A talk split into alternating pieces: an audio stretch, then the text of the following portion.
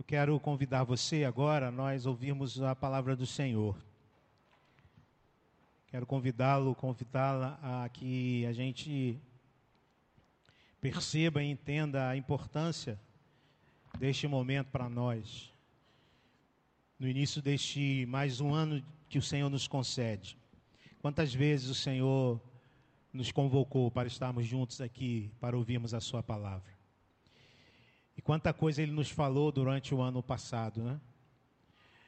Eu fico pensando é, que já no ano retrasado Ele já estava preparando a gente para alguma coisa, quando a gente começou a ver que o templo, domingo, o clero, que a nossa fé não se resume a isto. Lá em foi quando? Outubro de 2018, alguma coisa assim, setembro, outubro de 2018. E a gente passou bastante tempo sem poder estar no templo, no domingo. É... E a gente estava, como o presbítero Flávio falou, a gente estava meditando no Salmo 23 quando tudo aconteceu, né? E eu lembro que foi justamente na, na, na dia 15 de março, quando a gente cancelou o culto, foi justamente no domingo que a gente ia falar sobre uh, o, o pastor que cuida da gente quando a gente está andando pelo vale da sombra da morte. E eu quero é, crer, então, que o Senhor ele marcou este encontro com a gente porque Ele deseja muito falar conosco. E o que Ele deseja falar é algo realmente muito importante e decisivo para a nossa jornada em 2021. Então, eu quero te convidar a crer nisso de todo o seu coração.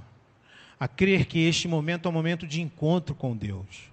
Um momento que Ele reserva é, para estar falando à igreja, estar é, é, é, nos ensinando e nos preparando para a gente poder é, lidar com as dificuldades da nossa vida. E quero então te, te convidar para a gente ir para a quarta mensagem da nossa série, em busca de sentido, uma reflexão em Eclesiastes. Pedir para o Rodrigo, isso, Rodrigo. É, a gente está estudando então esse livro, esse livro tão impactante, esse livro tão é, intrigante, esse livro que muitos até evitam, porque nos parece um livro muito ácido e pessimista. Nós temos visto aqui como o pregador ele tem olhado a vida debaixo do sol, ele não tem é, se furtado de ser realista e de dizer como as coisas são. Nós temos visto, visto isso aqui. Hoje, na semana passada, ah, no início do capítulo 2, nós vimos como o pregador ele começou a fazer um experimento. Ele está fazendo experimentos, ele está buscando em todas as coisas que pode o sentido da vida. E ele fez um experimento, ele tentou preencher o vazio do coração, de que ele falou lá no primeiro capítulo, né, um sentimento muito difícil de traduzir, de que as coisas são boas, as coisas parecem terem potencial de, de satisfazer, mas no final das contas não nos satisfazem. E ele então experimentou, experimentou é, preencher o vazio do coração com prazeres, com divertimento, mas não deu em nada. E ele então é, buscou grandes projetos, se tor tornar o seu nome grande sobre a terra. Mas ele percebeu que isso também era correr atrás do vento, ou vaidade, ou vapor, ou bolha de sabão, ou rebel. Não é isso, Idolé, Aldalé? Coisa que a gente não consegue segurar, que passa. Quem sabe através da beleza, os resquícios da glória de Deus. Quem sabe com isso nós conseguimos a satisfação plena. Vimos na semana passada que esses resquícios da beleza só apontam para a fonte de toda a beleza que é o Senhor. E que tudo de belo que Deus fez, Ele fez para que nós então buscássemos através dessas coisas belas e percebêssemos que há uma fonte plena de beleza que é o próprio Deus. E que só nele podemos então encontrar essa satisfação. Ele segue. Ele segue, hoje eu quero é, contigo uh, estudar os versículos 12 a 17 do capítulo 2. Vamos orar mais uma vez, vamos pedir que o Senhor fale ao nosso coração. Senhor, nós pedimos ao Senhor, fale conosco, Pai. Precisamos de Ti. Não podemos continuar se não for o Senhor em nossa vida nos ajudando, nos abençoando. Portanto, fala com cada um de nós. Fala com os meus queridos irmãos que aqui estão. Fala com os meus queridos irmãos que estão assistindo este culto e transforma a nossa vida e nos fortaleça para podermos continuar e seguir a nossa jornada, colocando a nossa vida, a nossa satisfação totalmente, plenamente no Senhor. É a oração que fazemos no nome de Jesus. Amém. Então te convido a nós lermos aqui, você pode acompanhar aí na sua, na sua Bíblia. O pregador então diz o seguinte: Então eu passei a refletir na sabedoria, na loucura e na insensatez. O que pode fazer o sucessor do rei a não ser repetir o que já foi feito? Percebi que a sabedoria é melhor que a insensatez assim como a luz é melhor do que as trevas. O homem sábio tem olhos que enxergam, mas o tolo anda nas trevas. Todavia percebi que ambos têm o mesmo destino. Então pensei comigo mesmo: o que acontece ao tolo também me acontecerá. Que proveito eu tive em ser sábio? Então eu disse no meu íntimo: isso não faz o menor sentido. Nem o sábio nem o tolo serão lembrados para sempre. Nos dias futuros, ambos serão esquecidos. Como pode o sábio morrer como a morte do, como, a morte, como morre o tolo?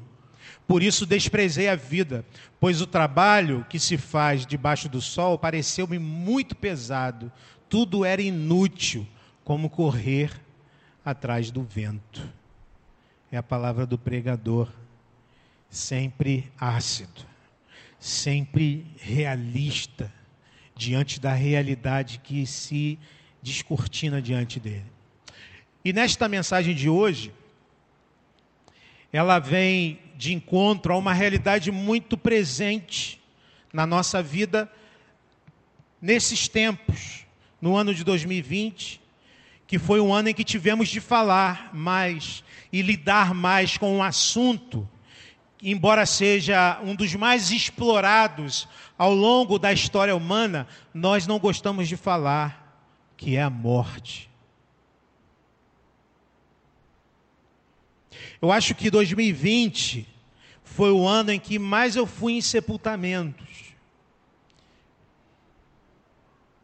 Meu relatório presbitério vai estar lá um número bem, bem elevado de sepultamentos, e isso não é motivo de alegria no meu relatório. Seria conversões ou casamentos ou batismo, profissão de fé, mas não, muitos sepultamentos. A morte. Mas é fato que, de um jeito ou de outro, é necessário falar sobre a morte mesmo aquelas pessoas que não gostam de falar sobre a morte, é necessário falar sobre a morte. Até mesmo por questões muito práticas, muito práticas. Por exemplo, outro dia eu estava no meu Facebook e de repente o Facebook me sugeriu a amizade de alguém que já tinha morrido. Já aconteceu isso com você? Por quê? Porque hoje nós temos uma. É, Hoje nós deixamos uma memória digital, mesmo depois que morremos. Se alguém que tiver, não tiver a nossa senha e for lá e, e encerrar a conta e tal, a gente vai continuar lá, aparecendo para as pessoas. O pior mesmo é quando alguém tem a senha e fala com você. Já passou por isso? A pessoa fala com você, boa noite, aí você fica meio espantado, né? Pode acontecer também, já aconteceu com a gente, eu acho, né? O tio da Gleice, de repente, apareceu ali e a gente ficou meio temeroso, mas era a esposa, alguém com a senha dele. Né? É, parece bizarro, mas até o Facebook já busca maneiras de resolver esse problema. Quando a gente olha para a cultura, para a literatura brasileira, pelo menos duas grandes obras de um grande escritor brasileiro que certamente você conhece, que eu acho que ele é, inclusive, o maior, o considerado o maior escritor brasileiro, é, Machado de Assis, falam sobre a morte. uma obra chamada As Memórias Póstumas de Brás Cubas. Não sei se você já leu, se não leu, leia. É uma, um, livro que fala de um homem que está contando a sua vida após a sua morte. É uma ficção de Machado de Assis. Machado de Assis, que é um escritor do período do realismo, então ele, na verdade, o Brás Cubas conta a sua vida entendendo e percebendo que a sua vida não teve muito sentido. Ele vai estar na mesma linha do pregador, o Machado de Assis, de uma maneira geral. E um outro, um outro livro que fala também sobre a morte, embora não como o Memórias Póstumas do Brás Cubas, é, é o livro Dom Casmurro, que é, inclusive, acho que o mais conhecido. Dom, Dom Casmurro, que conta a história, um romance entre um, um Bentinho e Capitolina, ou Capitu, né, que ficou bem conhecida. Até novela tem aí esses nomes aí. É, um romance é, entre Bentinho e Capitu, eles têm um filho, e no final das contas o enredo é em torno de um ciúme ou de uma desconfiança que Bentinho tem, porque ele tem um amigo chamado Escobar, é, que ele tem desconfianças de que o filho não é dele, o filho é do Escobar. E, na final das, das contas, ninguém sabe, né? o Machado de Assis não, não fala sobre isso. Mas interessante que é, é, é tem um, um, epitáfio, o epitáfio, ou, ou, a descrição de um epitáfio do Bentinho, que Machado de Assis traz no Dom Casmurro, quando ele diz assim: é com uma letra bem pequena, Lá está, está, estava escrito no seu epitáfio: tentou ser, não conseguiu, tentou ter, não possuiu, tentou continuar, não prosseguiu, e nessa vida de expectativas frustradas, tentou até amar, pois bem, não conseguiu, e aqui está. Veja como Machado de Assis expressa este pessimismo diante da morte, esta realidade humana que faz com que a vida perca sentido justamente porque ela se extingue, ela deixa de existir. É a morte. Como fazer para lidar com essa sombra que paira sobre nós e que, vez por outra, se apresenta como um problema sem solução? Esse também é um problema para o pregador, irmãos. E nós vamos ver que todos nós teremos esse, é, é, o mesmo debaixo do sol. E precisamos então de algo maior para nos ajudar. Então eu quero convidar você a olharmos três lições, ou duas lições que o pregador nos traz e uma solução que o texto bíblico nos apresenta. E resumindo a nossa, nossa mensagem desta noite, é, desculpa a caveirinha ali, tem a ver com a questão da morte. Todos teremos o mesmo fim debaixo do sol. O que é necessário é que algo superior aconteça para lidarmos com o nosso coração. E a primeira lição, então, da nossa mensagem, o último a lembrar de nós, é esta: a sabedoria é melhor que a loucura, a sabedoria é melhor que a insensatez. É isso que ele fala no início, nos três primeiros versos do texto que nós estamos trabalhando. É, passei a refletir na sabedoria, na loucura e na insensatez. O que pode fazer o sucessor do rei a não ser repetir o que já foi feito. Percebi que a sabedoria é melhor que a insensatez, assim como a luz é melhor do que as trevas. O homem sábio tem olhos que enxergam, mas o tolo anda nas trevas. A gente viu aqui que o pregador ele vem tentando achar algo que seja duradouro. Mas o que encontrou até aqui é a inutilidade, é a vaidade. Né? Aquela palavrinha que a gente está usando desde o início, rebel. Essa palavra do hebraico que literalmente é vapor, fumaça, que é traduzido aqui por vaidade na revista atualizada, futilidade na NVI, ilusão na, na, na, na ARA século 21 e outras palavras, mas nenhuma delas abarca todo o sentido desse, desse, dessa palavra no original. Esse é um problema das traduções. Né? Geral, geralmente nós encontramos palavras que não encontram uma palavra que abarque todo o sentido dela, como é Paráclitos no Novo Testamento, do grego. Então, é, ele chega à conclusão no primeiro capítulo que o conhecimento não traz sentido, pelo contrário, traz sofrimento. Lembram disso? Muito conhecimento traz sofrimento. É o que ele diz lá no primeiro capítulo. Semana passada, como já dissemos, vimos que o pregador tenta no divertimento, nos prazeres, a satisfação. Ele investiga tudo isso. Quem sabe isso possa tapar o buraco do seu coração. E aí então ele volta ao lugar onde estava. Você já passou por isso? Eu passo por isso sempre, porque eu tenho muita dificuldade de encontrar as coisas dentro de casa. Então eu começo procurando a chave, por exemplo, do carro. Eu começo procurando no quarto. Não, começo procurando na sala. Não acho na sala, vou para o meu quarto. Não acho no meu quarto, cozinha. Se eu não achar na cozinha, vou para o banheiro. Se eu não achar no banheiro, o que, que você faz? Hã? Oi? Não, esse aí é, já chamei antes. Já chamei antes disso. Mas aqui, a gente está aqui tentando fazer um ideal. Eu volto no, na sala.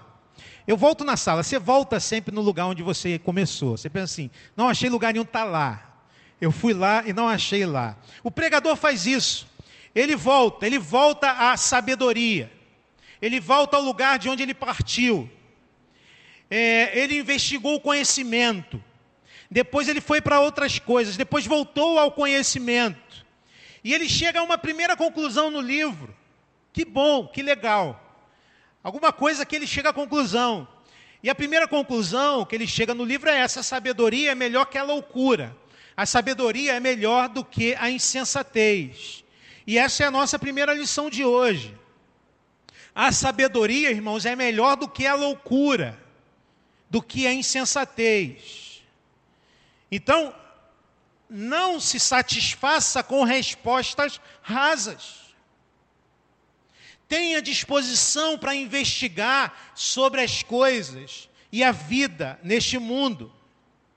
Não se contente com o que é raso Há, uma, há algo de negativo numa vida ascética ao extremo. Né? O ascetismo, o asceta é aquele que procura se afastar ao máximo do mundo né? e viver é, na sua interioridade buscando uma vida ascética. É, o pregador está vivendo nessa tensão. A tensão é esta: o mundo é efêmero, as coisas passam muito rapidamente, mas ele é bom, mas ele é bonito. Deve haver alguma coisa de boa nisso tudo, por isso eu prefiro a sabedoria. Ele diz no versículo é, que nós lemos: o sábio tem olhos e vê, mas o louco ou o tolo não enxerga nada, anda nas trevas. Quem anda no escuro acaba se machucando. Quem anda nas trevas acaba se caindo. É melhor ser sábio é melhor conhecer as leis, é melhor conhecer os meus direitos, também os meus deveres. A vida funciona melhor com o conhecimento. É melhor conhecer, é melhor me aprofundar nas coisas. É melhor, jovem, é melhor, é melhor estudar. É melhor se preparar. É melhor ter condição de olhar as coisas e examinar mais profundamente as coisas. Não se entregue à tolice, à loucura.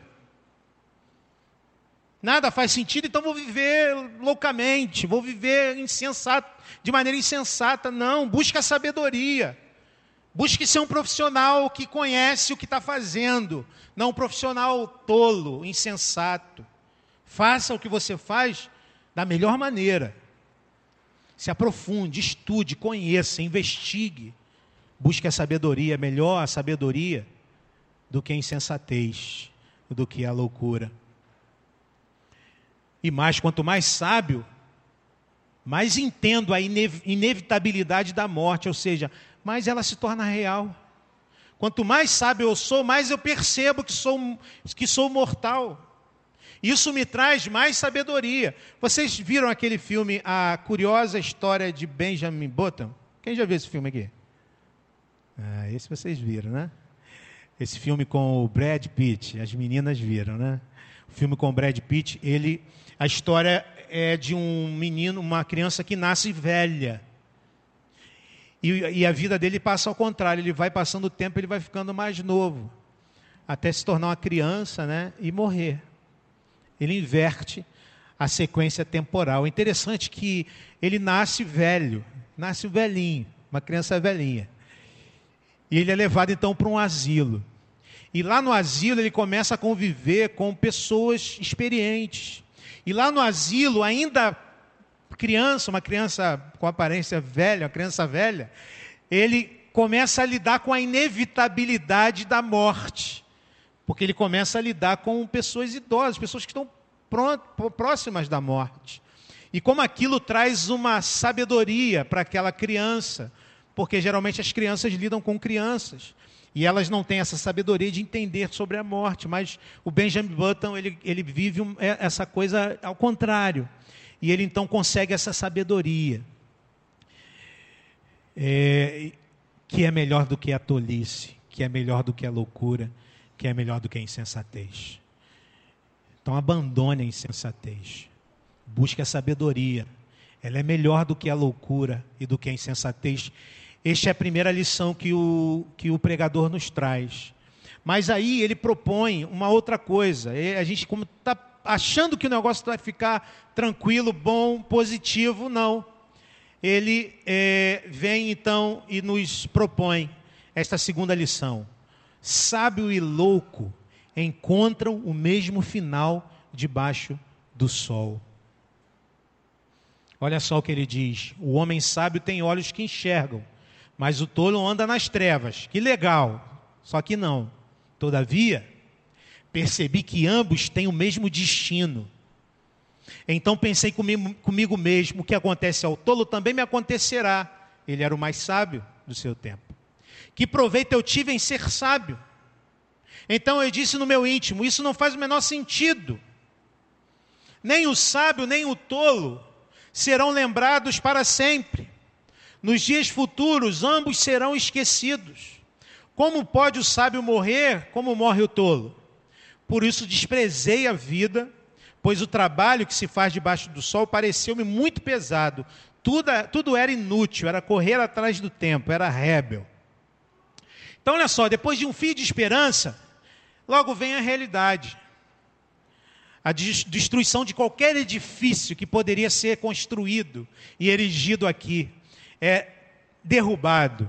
Ele diz: não importa o quão, quão sábios somos, quão, não importa quão saudável é a minha alimentação, não importa quão espertos sejamos, não importa quão inteligentes nós sejamos e como a gente seja criativo, como é, sejamos criativos, a vida de todas as pessoas termina no mesmo lugar. Andamos na vida de maneira diferente. Um andam, uns andam melhor, uns fazem melhor, outros fazem pior, outros fazem ainda muito pior, mas o final é sempre o mesmo a morte. Isso fica muito claro quando na mesma semana, eu não me lembro o, o, ano, eu queria pegar o ano disso, esqueci. É, mais pessoas compareceram ao funeral do Escadinha, um chefe do tráfico de drogas no Rio de Janeiro, lá atrás, do que pessoas compareceram no funeral do poeta Carlos Drummond de Andrade. Eles morreram na mesma semana. Se pelo menos sabendo viver, vivendo sabiamente, a, morte fosse evitada, mas não é. A morte coloca todo mundo no mesmo saco, literalmente. O sábio, o tolo. O sábio, o louco. O sábio, o insensato. É preciso encontrar outra forma Não é possível viver para sempre, mas quem sabe seja possível então que a nossa memória viva para sempre.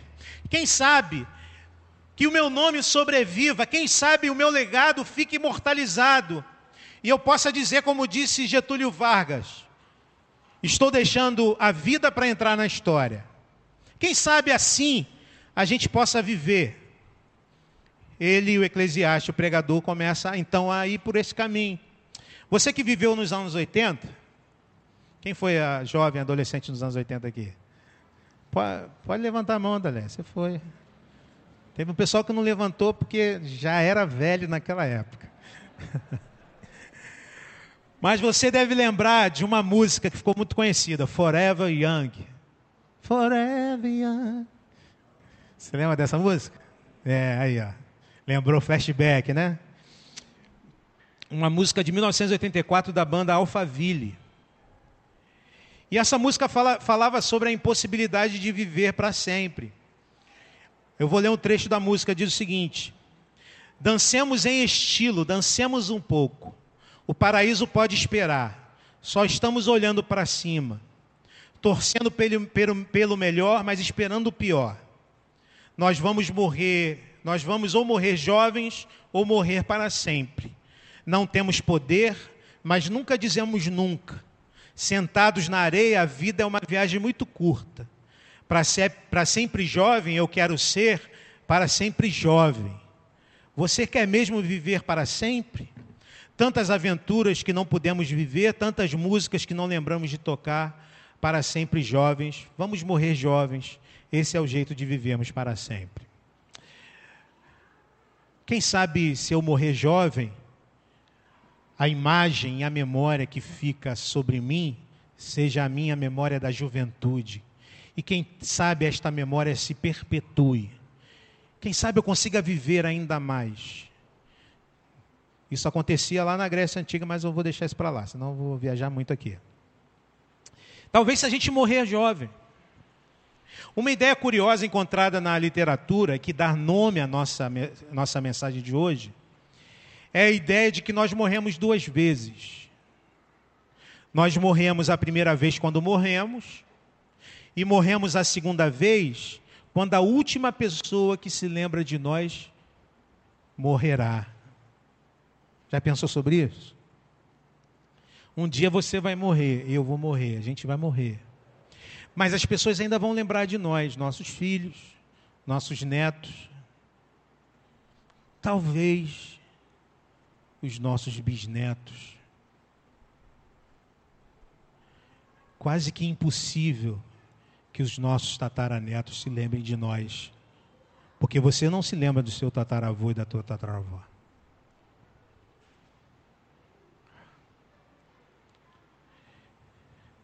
Esse é um pensamento que incomoda. Um dia eu vou morrer, um dia meu corpo vai parar, e ainda, a minha memória será esquecida. Ou seja, eu serei um nada no mundo. Serei nada. Meu nome não será mais dito. Minha memória, minha, minha, minha memória não será mais trazida. Por isso que o pregador diz no no versículo 17: Por isso desprezei a vida. Em outras palavras, e no original seria uma tradução mais literal, por isso eu odeio a vida, é o que está dizendo o pregador. Eu odeio a vida, a vida não faz sentido. Eu vou morrer. E mais do que isso, a minha memória também vai morrer. E eu serei um nada.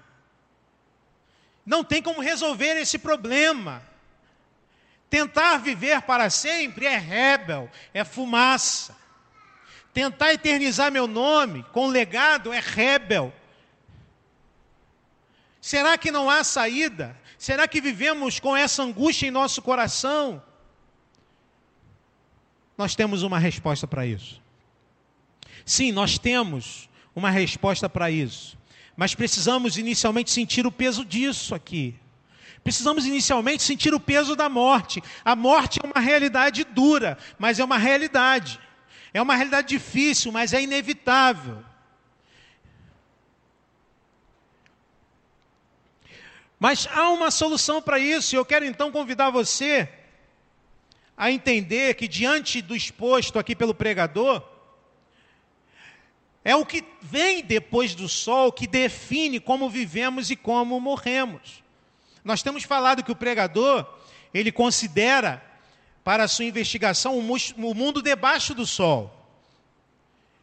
Ele está considerando o mundo debaixo do sol, ele está olhando aquele mundo, o mundo visível, o mundo das coisas visíveis. Isso explica que ele veja o mundo de maneira tão horizontal, ou seja, sem Deus, não é possível ver algo proveitoso. E a Bíblia, para o problema da morte, irmãos, nos aponta para uma sabedoria que está acima do sol ou seja, uma sabedoria mais antiga, uma sabedoria mais poderosa, que nos ensina que desde o Éden, todos os mortais têm que passar pela morte. Essa é uma sabedoria mais antiga. Ou seja, por causa do nosso pecado, por causa dos pecados dos nossos pais, todos nós morremos, morreremos. Mas nós não fomos feitos para a morte. Por isso que a morte é algo tão brutal, que rompe com uma unidade tão forte, antes indivisível, que é a unidade corpo e alma. A morte é tão cruel que ela rompe com esta unidade corpo e alma. Precisamos de uma sabedoria mais antiga, mais profunda, mais poderosa. Ou seja, de algo que existiu antes da morte existir. Você já viu, já leu o livro, já viu as crônicas de Nárnia? Quem? Vocês estão aproveitaram a pandemia mesmo, hein? E tem uma, um filme, uma, um episódio, um livro, O Leão, a Feiticeira e o Guarda-Roupas. Você viu esse? Esse acho que é o mais famoso, conhecido. É uma fantasia, uma ficção escrita por C.S. Lewis que se passa num mundo paralelo chamado Nárnia. Uma maneira lúdica que C.S. Lewis encontrou para falar sobre o Evangelho. Né, e nesse livro, quatro jovens que estão ali, quatro jovens ingleses, entram num guarda-roupa e são levados a esse mundo mágico. Nesse mundo mágico, prevalece um inverno há séculos há neste mundo uma feiticeira que domina tudo com crueldade e com morte.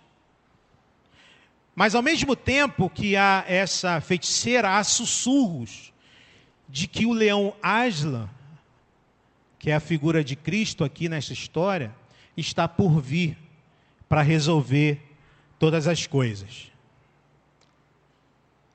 Os jovens estão nesse país, eles estão se metendo em muitas aventuras.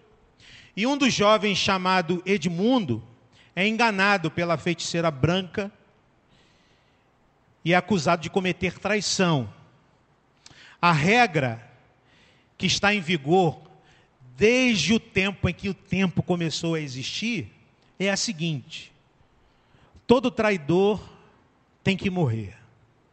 A regra está escrita na pedra e não pode mudar. Todo traidor tem que morrer. É assim também conosco.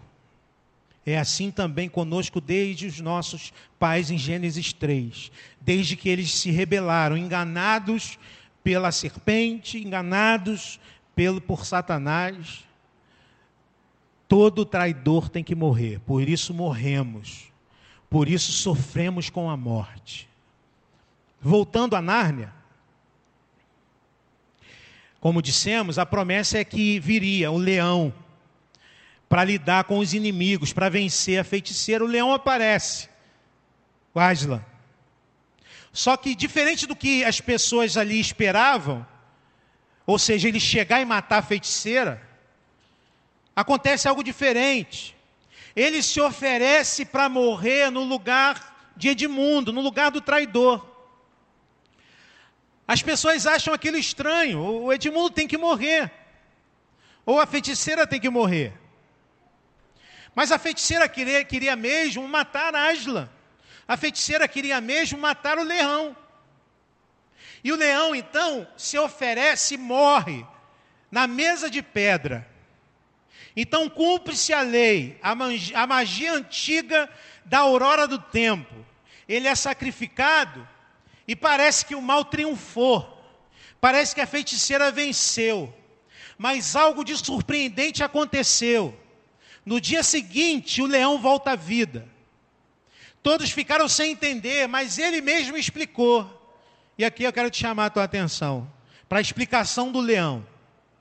Ele explica o seguinte: a feiticeira ela conhece a magia profunda, mas não sabe que há uma, uma, uma sabedoria ainda mais profunda e antiga. O que ela não sabe, porque ela não vai além da aurora do tempo. Se ela pudesse, a feiticeira pudesse penetrar no escuro e no silêncio anterior à aurora do tempo, ela saberia que uma vítima voluntária, vítima de traição, se apresentasse para morrer no lugar do traidor, a mesa se racharia e a morte começaria a andar para trás. Olha que figura linda do Evangelho que C.S. Lewis nos traz aqui. Ele captura de forma lúdica uma imagem tremenda do Evangelho. E a imagem é esta: se alguém que existe antes da morte existir, se entregar para morrer no lugar daqueles que mereciam a morte, a morte seria vencida. A morte seria vencida. Esse é o nosso Jesus. Esse é o nosso Cristo. Este Jesus, este Cristo, desde a fundação do mundo, ou de antes da fundação do mundo, ou de antes da aurora do tempo, entra num pacto com o Pai e com o Espírito Santo, para escolherem um povo para si, e para ser aquele que morreria, trazendo libertação e vida para o seu povo escolhido. Esta é a verdade do Evangelho. Esta é a boa notícia que vem de encontro a, aquilo que o pregador encontra na vida debaixo do sol. Não há solução para a morte. Então vem Jesus e traz então a solução. Ele, encarna, ele viria, encarnaria e viveria de maneira perfeita, e na cruz do Calvário, por meio da sua morte, faria a morte andar para trás. A morte teve que andar para trás. A morte foi vencida. Paulo fala sobre esse nosso novo representante e como somente nele podemos ter esperança. Quando lá em Colossenses 3, de 1 a 4, ele diz: Portanto, já que vocês ressuscitaram com Cristo, procurem as coisas que são do alto, acima do sol, onde Cristo está assentado à direita de Deus mantenham o pensamento nas coisas do alto e não nas coisas debaixo do sol. Pois vocês morreram. E agora a sua vida está escondida com Cristo em Deus. E quando Cristo, que é a sua vida, for manifestado, então você também, vocês também serão manifestados com Ele em glória. Essa é a saída. Nós já morremos com Cristo e nós ressuscitamos com Ele. Esse é o caminho, esse é o jeito para viver para sempre. Descansar na obra de quem já fez. E sabe por que nós não precisamos ter medo de morrer, irmãos? Porque nós já morremos. Nós já morremos. Não precisamos ter medo de morrer. Nós já morremos. Já morremos em Cristo na cruz. A nossa, morta, a nossa morte já foi morrida na cruz. Ele diz: Pois vocês morreram e agora a sua vida está escondida em Cristo, com Cristo em Deus. Essa palavra é a palavra cripton. Não, não é lá do lugar onde o super-homem veio. Não, não é. Embora tenha o mesmo nome. É uma palavra grega, cripton. Os adolescentes ficam rindo. Né? É, é isso mesmo, escondido aqui tem o sentido de protegida, não é isso? Criptografado. Você vai lá no WhatsApp, como que é? Tuas mensagens estão criptografadas. Estão o quê? Escondidas. Estão seguras. Ninguém pode invadir aquilo ali, ninguém pode mudar, ninguém pode ter acesso.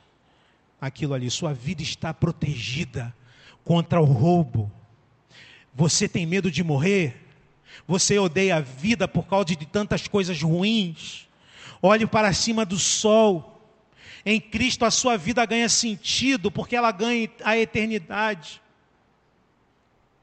Nós já estamos na quarta mensagem desse livro, o pregador mostra muito claramente o que ele quer fazer comigo e com você. Ele quer salvar a sua vida, ele quer salvar a minha vida. Primeiramente, mostrando que você é mortal.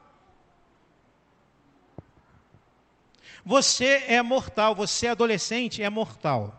Sei que você é adolescente e que você imagina que vai viver bastante tempo ainda, e eu creio nisso, cremos nisso, vai viver bastante gente, muito tempo ainda, mas você é mortal.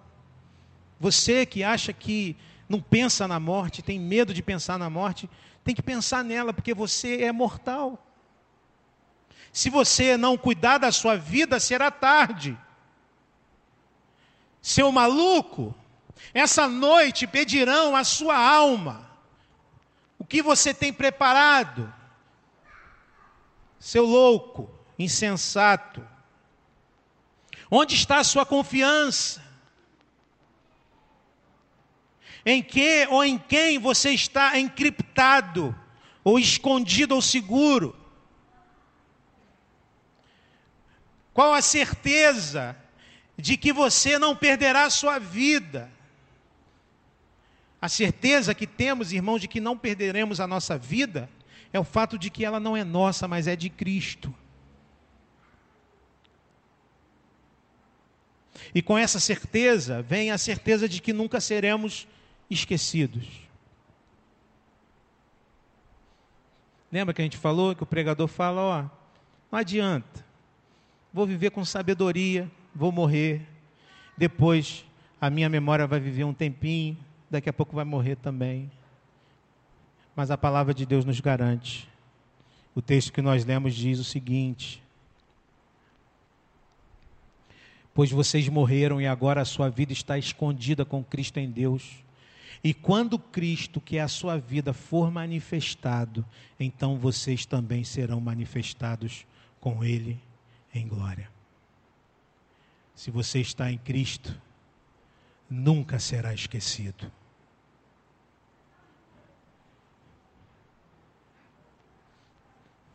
Será lembrado por toda a eternidade por Cristo. Se você está em Cristo, nunca será esquecido.